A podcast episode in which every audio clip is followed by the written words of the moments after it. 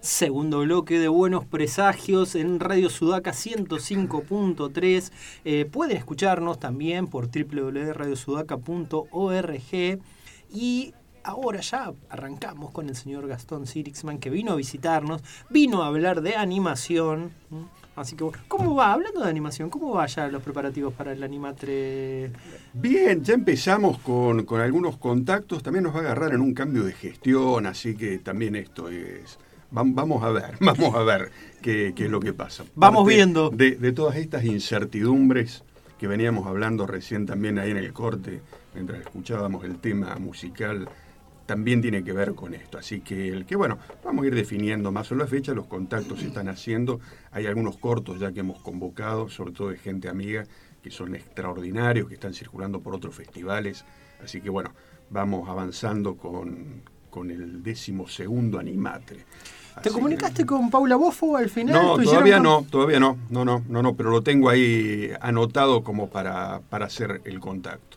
Ah, buenísimo. Vamos a Sí, ir sí. uniendo gente acá en Buenos Presagios. Para Uniendo gente, totalmente. Y la idea de hoy era esa, la idea de hoy era hablar un poco de, de animación y, y charlar un poco también con ustedes, que, que son consumidores y buen público de cine en general, de series, de, de animación, sobre este fenómeno de, de la animación y cómo la animación viene como abriéndose tanto, desplegando tanto, abarcando tanto, que parece casi inabarcable. Mientras pensaba en eso y mientras reflexionaba un poco sobre ese tema, eh, justo estaba haciendo alguna lectura que, que digo, wow, eh, de esto se trata, de esto es.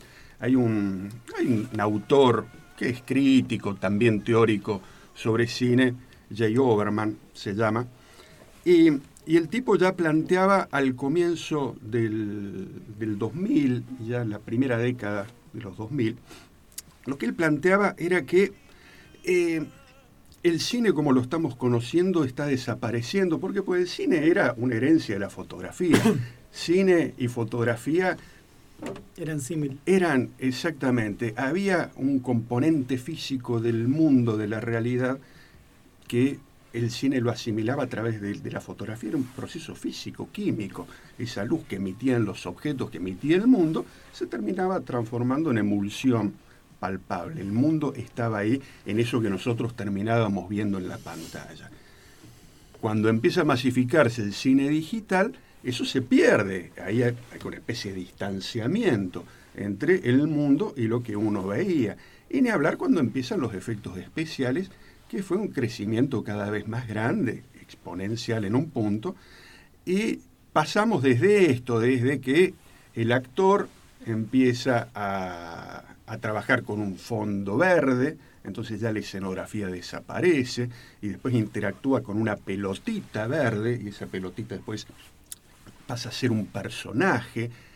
Y ahora ya estamos llegando al punto en el que ya no hay actores y leemos cosas alucinantes como que, eh, no sé, Bruce Willis cede sus derechos de imagen para que en el futuro podamos seguir viendo películas con Bruce Willis.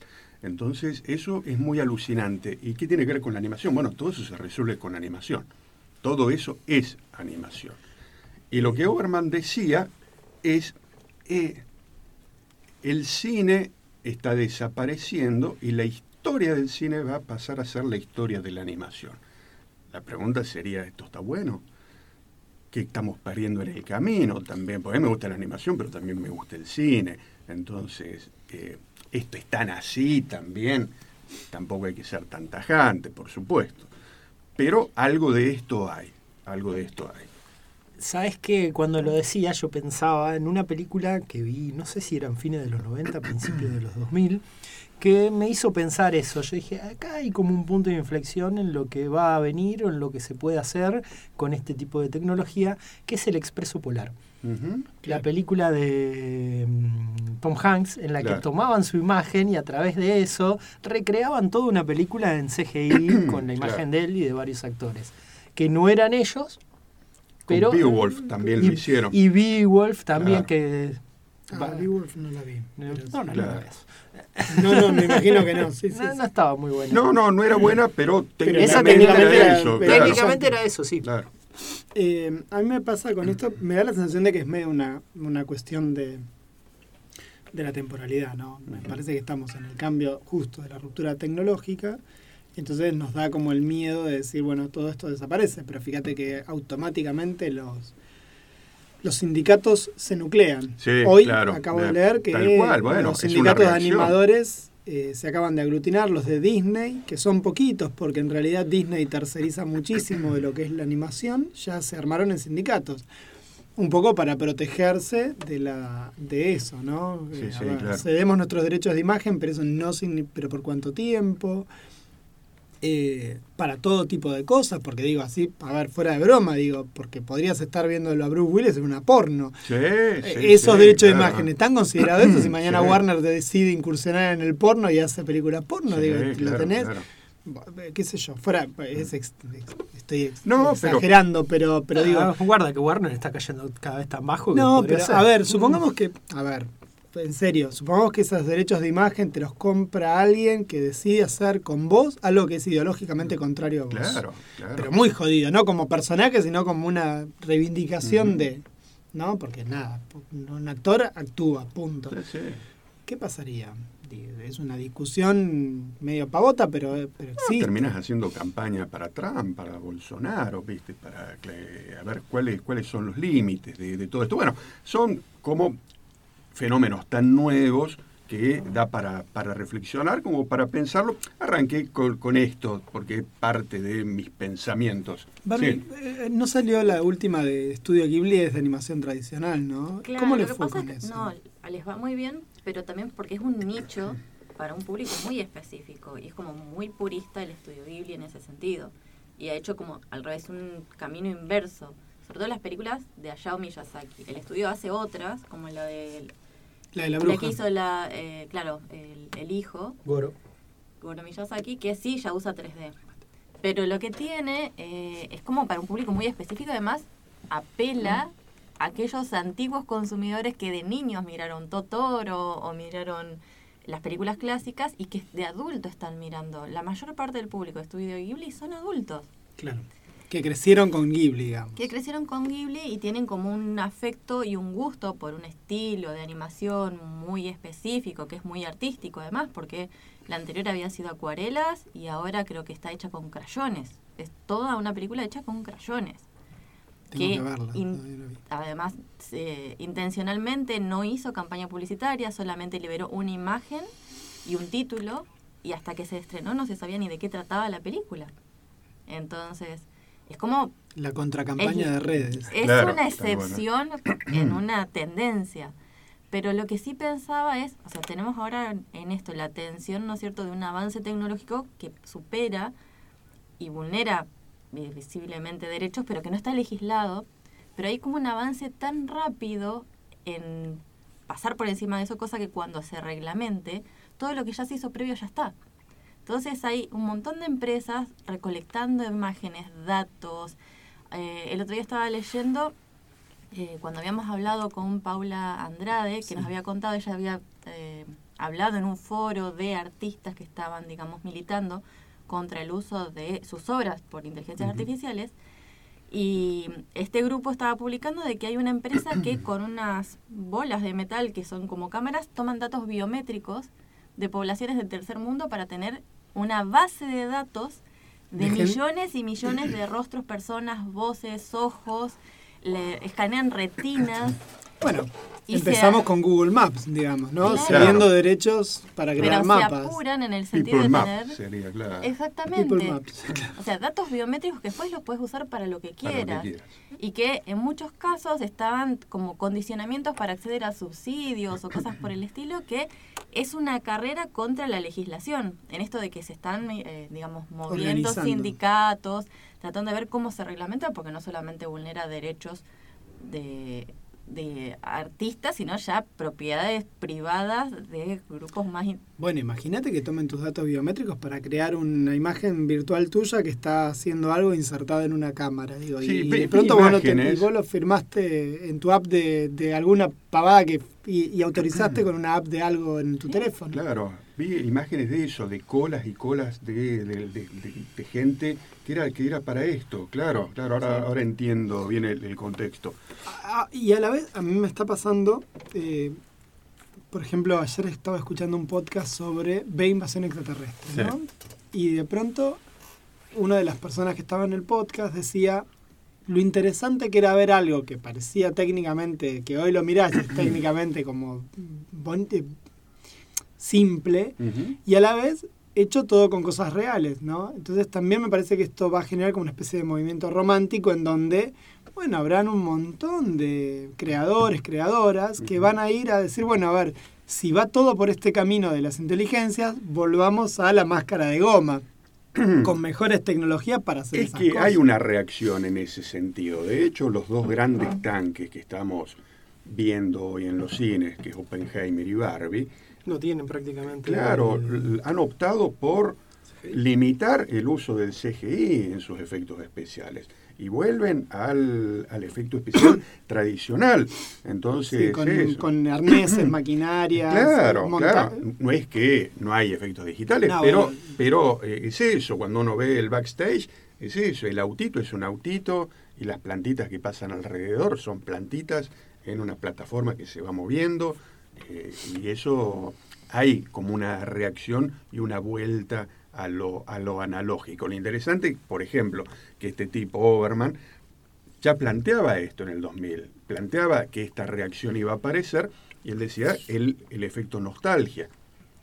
El efecto nostalgia va a aparecer y él hablaba, por ejemplo, de cuando ya esto empezaba en el cine, que aparecen tipos como eh, los del Dogma 95, que hacen todo este planteo de volvamos a las raíces, volvamos a filmar sin luz artificial, únicamente con, con actores, eh, bueno, empiezan con todo Sí. ese, ese decálogo propio del, del dogma de volver a las raíces. Incluso desde el mismo video se intenta recuperar esto de una manera nostálgica. Cuando un video le ponemos efectos de rayaduras, de polvo, de cinta cinematográfica, ese ruido típico nostálgico también del cine que ya no se usa. Entonces hay como una reacción a eso. Hay que ver, pero como decía Bárbara, es muy rápido todo lo que está pasando. Pero bueno, toda esta introducción estaba buena y quería charlarlo un poco con ustedes como para eso, ¿no? Como para, para ver esto de, de- de para, dónde, para dónde van los lenguajes audiovisuales ahora que se viene todo esto tan masivo, hablando de que lo han estado charlando ustedes también acá, como son las inteligencias artificiales que hasta hoy tenemos acceso nosotros individualmente y gratis. Así que, que veremos. Hay, hay una cosa interesante que sí le veo de potencial a la animación. No es una idea mía, la he estado escuchando en otros lados y la verdad que la comparto. Que es, eh, la animación te permite, sí, sostener en el tiempo un personaje, cosa que con actores Claro. no podés. Digo, si vos pensás en el universo cinemático de Marvel, bueno, no puede volver más Iron Man, porque ya lo tuviste que matar, porque el tipo ya no le daba el cuerpo para eso, lo mismo el Capitán América, lo que sea. Quizás las animaciones te permiten tener el mismo defecto que tiene la historieta, no podés tener 80 años de Superman en el cine solamente usando animación, Claro, porque eso se claro. sostiene solo porque no hay una persona real Claro. Que esté haciendo eso. Como Eh, ya hicieron, de hecho, en las series de Star Wars con algunos personajes, que apareció Luke, que para sostenerlo lo usaron a, Claro. en el CGI a Luke, o lo usaron a Leia también. Claro, pero, pero hay algo peor ahí. Bueno, no sé si es peor, pero hay, ahí hay algo que no me gusta, si se quiere. Digo, yo hubiera puesto otro actor como. Luke. Digo, sí, directamente, creo que sí, no, claro. no ponerle la, no agarrar a una persona y ponerle la cara. Lo hicieron con Wonder Woman en la última de Shazam, yo no sabía. No es Gal Gadot, es la doble de físico Ah, que mira. le montan con digital. Y ahí hay una pérdida de derecho, ¿no? Porque esa actriz tiene también el derecho Claro. de estar. Y nosotros tenemos derecho a tener una, una Wonder Woman de última, que sea una actriz distinta. A mí ese quizás... En los cómics no las dibujan todos, no los dibujan todos Claro, iguales. exactamente, ¿no? Me parece Sí. como que hay ahí una, hay un falso realismo dentro de esta fantasía. Y, y para mí es una pérdida de, de- de gusto. Sí, sí, sí. Sí, sí, yo-. Igual se da que también hay algunos personajes que después, eh, dependiendo del carisma, dependiendo del actor, puede ponerse otro actor. Pero, por ejemplo, Marvel, No que- le- que, también, esto yo lo escuché también en otro lado, que lo decía alguien y que tiene mucha razón. El día que recasteen a Iron Man, que tengan que hacer Iron Man por otra cosa, el que lo tenga que hacer va a estar en el horno, porque poder superar lo que hizo eh, Downey Jr. Y van a, tener, van a tener que buscar otro actorazo. Claro. otro buen actor, digamos. hoy lo planteaba yo, justo charlaba con un amigo, estaba escribiendo sobre mm, eh, Star Trek, sobre Strange New Worlds, digo, y la temporada que viene ya tendría que aparecer Bones, digo. Claro. Pero si aparece Bones, el Dr. McCoy, van a tener que jugar, va, va a estar complicado porque Carl Urban dejó el techo por allá arriba, dejó un piso muy alto para, para el personaje. ¿Mm? Y así con varios personajes, que es difícil a veces, dependiendo del actor, Sí, pero aparece Kirk, por ejemplo, en, esta temporada. está muy bien el Claro, Kirk, está, y está muy bien, bien, Kirk, está, está bien. bien. Es igual a Eduardo Pérez Álvarez, Kirk. Yo lo único que voy a decir es eso. Es igual a Eduardo Pérez Álvarez, nada más que Eduardo un poco más morochón. Nada más. Pero igualito a Eduardo Pérez Álvarez. No, li- lindo personaje crea, sí, sí, y no es una copia tampoco, tiene su propia personalidad el actor, sí, sí, sí. ni está muy bien. físicamente es parecido. No, ni no, no, siquiera ni es siquiera El otro es como una cosa más retacona y él Sí, no, nada que ver, es sí, como más sí. espigado. Totalmente, totalmente. Así es. Y bueno, y nos ibas a hacer algunas Alguna recomendaciones. recomendación. Mm. Veni- Venías mirando algo. Yo vi un poquito, vi un capítulo de una de las que me, me dijiste. Sí, la idea es esto, recomendar cosas que se pueden ver fácilmente también. Hay un, un par de series de animación, son miniseries, muy poquitos capítulos, de corta duración. Em, cortar por la línea de puntos la Ah, recomiendo excepcionalmente, claro, cero calcare. Cero calcare. Es Sí. una historieta, ¿sabías? Es una historieta, sí, claro, claro. Es la, la historieta de Italia, Cero Cálcare. Eh, cada vez que nosotros, nosotros escuchamos el podcast de Comiqueando siempre y todos los años hacen la, la- cuentan cuál es lo más vendido en cada país de Europa. Mira, En Italia, eh, generalmente el puesto 1, el puesto 2, el puesto 3, el puesto 4, el puesto 5, De venta. todos son antologías de Cero Cero Cálcare. Cálcare. Mira. Es, pero es como... El Nick de- el- no, No, no, no, no, una broma, una broma, una No, no, sí. A ver, en términos de ventas, No, sí, claro, sí, es sí, Nick. claro. Ideológicamente está parado Claro, en, claro. ar- En- en en- las antípodas en las de Nick. antípodas. No, Sí, no, no sí, era una broma. una Pero broma. no, Saltaron no, todo al no, coro. Bueno, pero Nick, Nick no deja de ser, Claro. mal que nos pese, Sí. no deja de ser un bestseller. Sigue vendiendo, yo no sé, lo, ¿vende tanto o no lo tienen en cuenta pues, en ninguna recopilación? Pues no lo Andá al escuchaba. ve ahora, andá al ve ahora y vas a ver que hay 10 libros de Gaturro, 10 libros de Gaturro infantiles y están todos siendo vendidos. No, no, sí, vende mucho. Yo, yo no lo conocía Cero Calcare, así que el que para mí fue todo un descubrimiento, por supuesto, una vez que lo descubro, descubro esta maravilla que es cortar por la, por la línea de Yo puntos. no la vi eh, cortar Eh, por línea de puntos. está Me olvido que está. Está buenísima, ¿por qué? Porque es una serie que los capi- son seis capítulos, cada capítulo dura entre 15 a 20 minutos, es decir, son unas dos, dos horas. Es lo que dura un largometraje, tranquilamente lo, lo podés ver. Está muy bien armada, un guion extraordinario, es muy autorreferencial, parece que en sus cómics también, el tipo es muy autorreferencial, es él y el, y el mundo. Eh, es un tipo de 30 y largos años, capaz que ya tiene 40 años.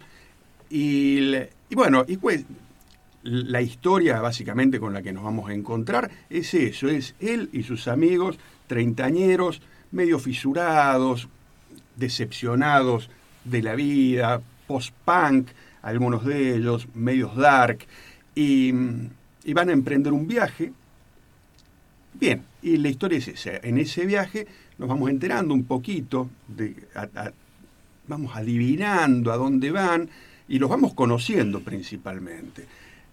La, la animación es muy dinámica, hay un contrapunto muy interesante entre lo que es el relato, lo que van hablando, los diálogos, muy inteligentes, muy divertidos, y lo que vamos viendo.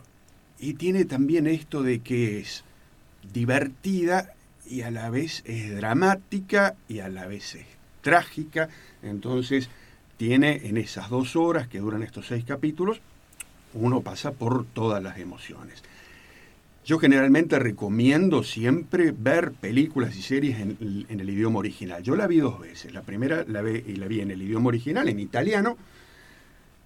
Hago acá la aclaración de que Cero Calcare es tan autorreferencial que él es- hace los guiones, hace los dibujos, hace la dirección y también hace todas las voces. Hace todas las voces, salvo en Ah, el mirá último capítulo. Entonces está bueno escucharlo en el idioma original. ¿Cuál es el problema que tiene el, el idioma original? Que- Hablan a los pedos. que va muy rápido y uno se la pasa leyendo.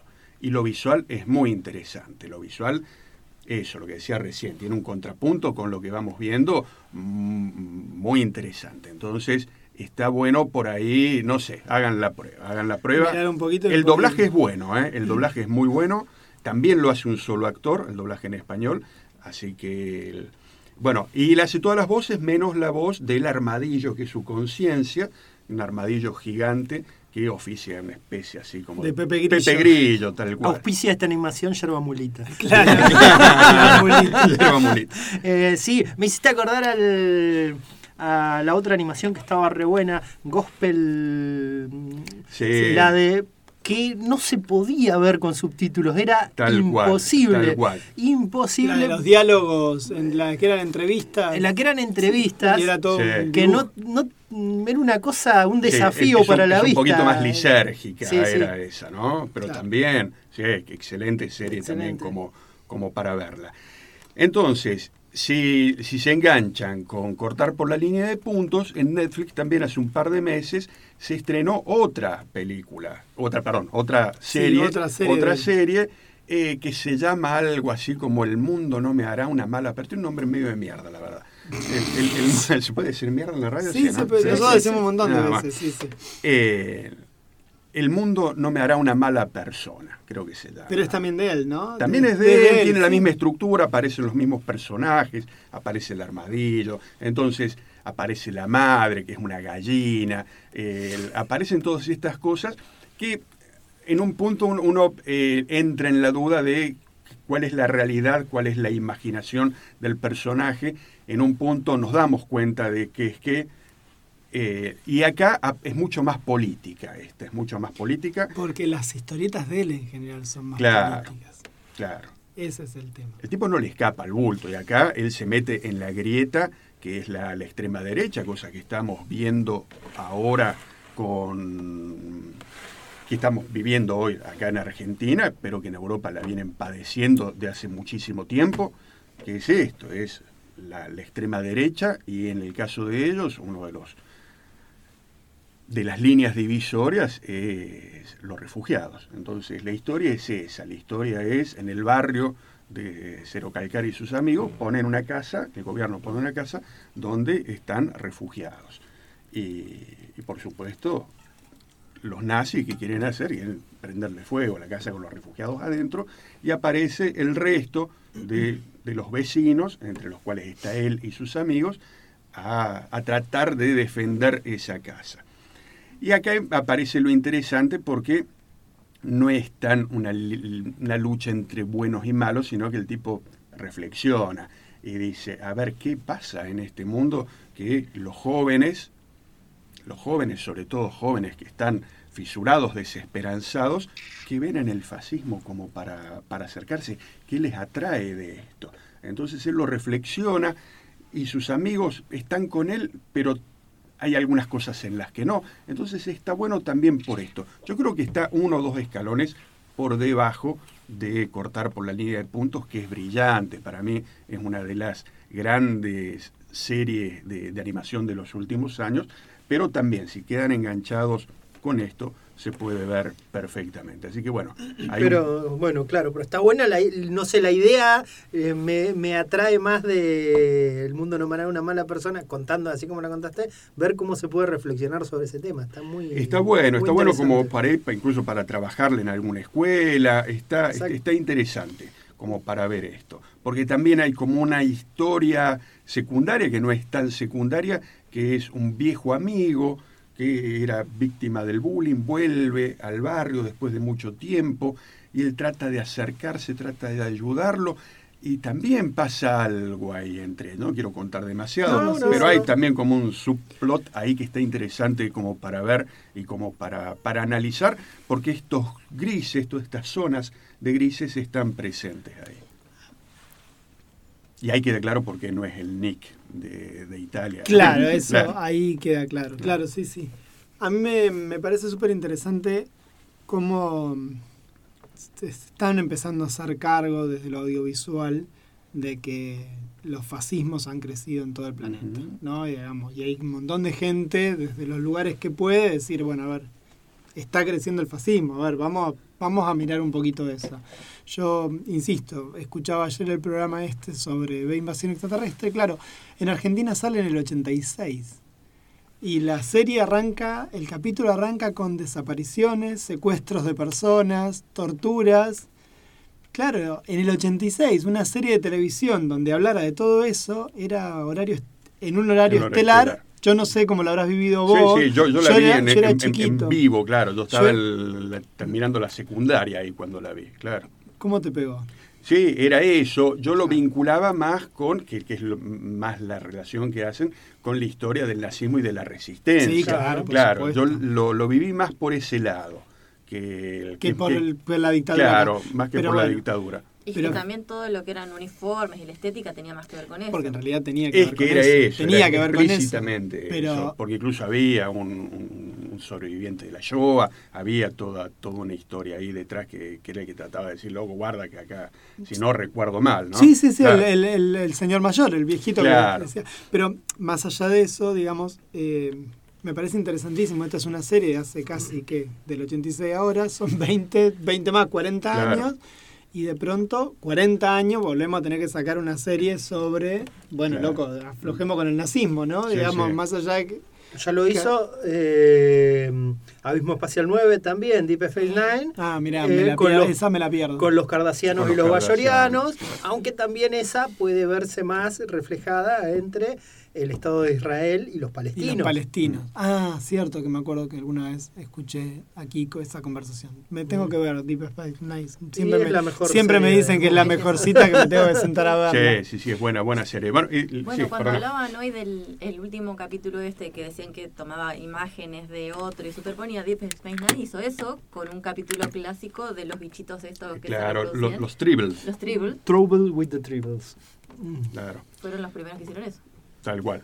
Tengo dos minutos más. Sí, después, una- señor, una- todo una última- No, todo lo que necesite, Gastón. El- recomendación también una película, en este caso, que el- probablemente la, la hayan visto, que es Marcel Deschel.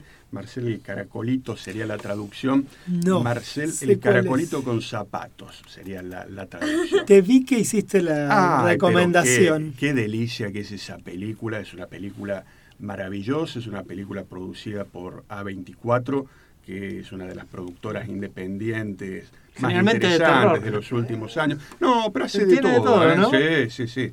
Hace de todo. Cuando uno ve el sello A24, dice, ah, caramba, acá puede llegar a ver Algo al- bueno. algo bueno. Porque son películas de mediano a bajo presupuesto y apuntan a eso, apuntan a un cine más de autor. Y, y en este caso es eso, es una película de animación, que es muy raro, muy raro catalogarla, porque es animación, pero no es animación, o hay una gran parte que no es animación. Eh, es una comedia, pero es profundamente melancólica. Es una comedia, porque te reís, pero tiene una melancolía. Y vas llorando un ratito mientras Y tanto. vas llorando mientras te vas riendo. Es una cosa ahí que, que te parte al medio, te cruza todas las, las emociones posibles. Eh, es tiene un formato documental, pero por supuesto no es un documental. Y bueno, ¿y la historia cuál es? Así, muy rápidamente cuento lo que aparece en, en una sinopsis sin spoilear nada. Eh, Marcel es un caracolito, caracolito chiquitito, que vive eh, en una casa, muy feliz con toda su familia. De pronto esa familia, que es un matrimonio en realidad, se pelean, se divorcian y en el divorcio, en la pelea del divorcio, parte de la familia se esconde en el cajón de las medias y se van. Y él queda con su abuelita.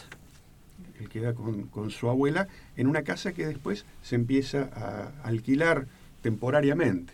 Y, y llega a esa casa un documentalista que también se divorcia y lo descubre.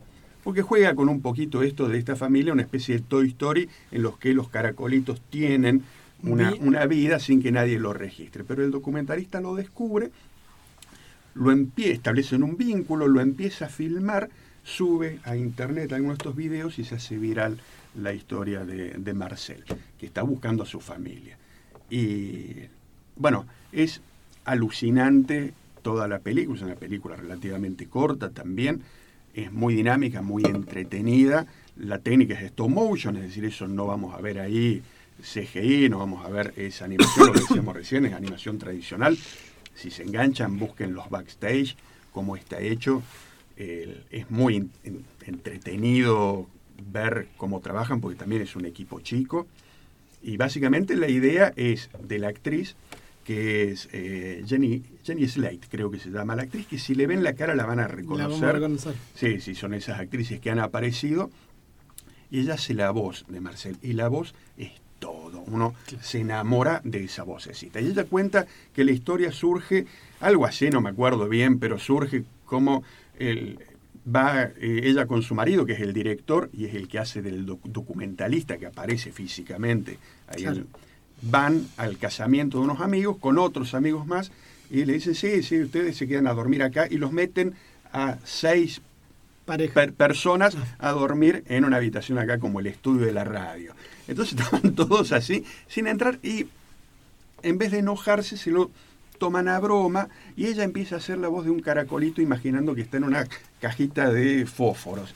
Y empieza a hacer una vocecita así y empieza a joder todo el tiempo con esa vocecita y por supuesto dijeron, che, acá hay algo. Y ahí surge Marcel Deschel, hacen tres cortometrajes a partir del año 2011 y finalmente terminan haciendo la película que se estrena el año pasado y que termina compitiendo en el Oscar para mejor largometraje de animación que termina ganando el Pinocho de, de Guillermo del Toro. Después tenemos que charlar de eso, ¿no? Y mm, Lo tenemos ahí como Sí, sí, No sí. charlamos nada de esa película. es verdad, es verdad. No, no, no hemos charlado Iba- nada. Y, y- que, estaba y tiene esperando que ver con, con esto que veníamos hablando. Estaba esperando un cachito que, que para decirte eso, que no habíamos charlado nada de Pinocho, pero bueno. Sí, eh, sí, es verdad. Y bueno, entonces empiezan a hacer este largometraje ya con, con este respaldo que tenían de los tres cortometrajes y la verdad que es una película fantástica, maravillosa de principio a fin y que mayormente a la gente que la ha visto la- le ha gustado muchísimo. Así que bueno, también una recomendación muy especial. También está en Marcel. plataformas. Ay, vos Hay, sabés que hay que acá- y si no, torrentearla con la más ganas. encontramos Hay que ahí, encontrarla, hay que sí, encontrarla. sí. Bueno, hay que La torrentearla con, con énfasis. Buscamos, sí. Eh, me acordé justo de un corto que veo siempre, vemos, va, más o menos, corto un poquito más largo, que es el de mm, mi, con mi pequeña, miramos eh, El caracol y la ballena, uno que está en Disney, que Ah, dura no, no media hora más o menos. Bien. Es hermoso, es hermoso. Cuenta la historia de un caracol que se es amigo de una ballena y que recorren los mares y un montón de cosas ahí en el medio. Es muy, muy, muy lindo ese. Mira, Nos tiran un dato de A24 que quizás dice que A no ver. les afecta el par de escritores, nos lo dice Mike Wayne, nos lo está diciendo, Sí. que no les afecta el paro de escritores y actores porque ellos accedieron a todas las demandas gremiales, así que siguen trabajando. ah, mira vos. Arreglaron Mirá vos. con los Bien. arreglaron con todo. inteligencia artificial Mirá, buen dato. Buen dato. O sea, Sí. que además no son rompehuelgas ni nada por el estilo. Sí, sí, no, no carnerean tampoco. No Otro- carnerean tampoco, al contrario. Otro puntito. Otro puntito. Otro puntito para 24. Una de las, las voz de la abuelita, otro caracolito, por supuesto, lo hace Isabela Rossellini. Que, él- que las nuevas generaciones. Uno de los permitidos de Ross. Exactamente. Uno de los permitidos de Ross. Claro, Claro. Para los, los que no saben quién es Isabela Esa Rossellini. referencia es como muy específica. Y bueno, no sé, lo primero que se me ocurrió el capi- ese capítulo Vean de Friends, Friends, cuando, claro, Claro. cuando, vean cuando Friends. justo entra Isabela Rossellini para... Claro, sí, sí. Y que estabas en sexto lugar, me parece, como que había tachado claro, uno había ahí, tachado, claro. pues, subí. claro. Sí, sí. 71 años la señora en este momento, ¿eh? Isabel Rossellini. Bien, bien, 71 bien. años. No, es porque estaba tratando de acordarme cuál era y así que la googleé. Claro, sí, una señora. Para cuando era la época de Friends, ¿qué sería? ¿Tendría 40 años? Menos, 20. Eh, ¿Qué- ¿Cuánto lleva Friends? No, 30 años, no, 30 no, años. No, no, más, más. del- del- ¿Cuándo terminó Friends? ¿Hace 20 años? ¿50 años tendría? En el 2000.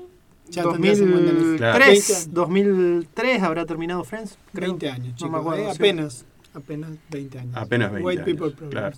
Es decir, la- a las nuevas generaciones ya casi le tenemos, no solo tenemos que explicar quién fue Isabela Rossellini, Hay que sino explicarle qué fue que Friends. Friends, claro, Claro. exactamente. Claro. Bueno, Gastón, Bueno, excelente. bueno, gracias. Era, era Tremenda eso el- cantidad de cosas. contarles un, un poquito. Ah, ahora después te paso esto. Dale, Te paso dale. la cero cálcare, Buenísimo, buenísimo. porque quizás se pueden conseguir por ahí, por, También, también. por, por se consiguen las historietas. Genial. Así Bárbaro. que después te, la- te paso, el- te las pasamos. ¿Vamos a una pausa? Vamos a una pausa, vamos a dejar las recomendaciones del señor Gastón en las redes, así las puede, quien quiera puede pegarse una vuelta por Netflix o puede pegarse una vuelta por, no sé, Stremio, una torrent para ver eh, eh, Marcel... Por la web por- oscura. Por la, web- por- por la dark web, así que bueno. Eh, Bueno, vamos entonces a escuchar un poquito de música. Sonic Youth Disappear. Disappear.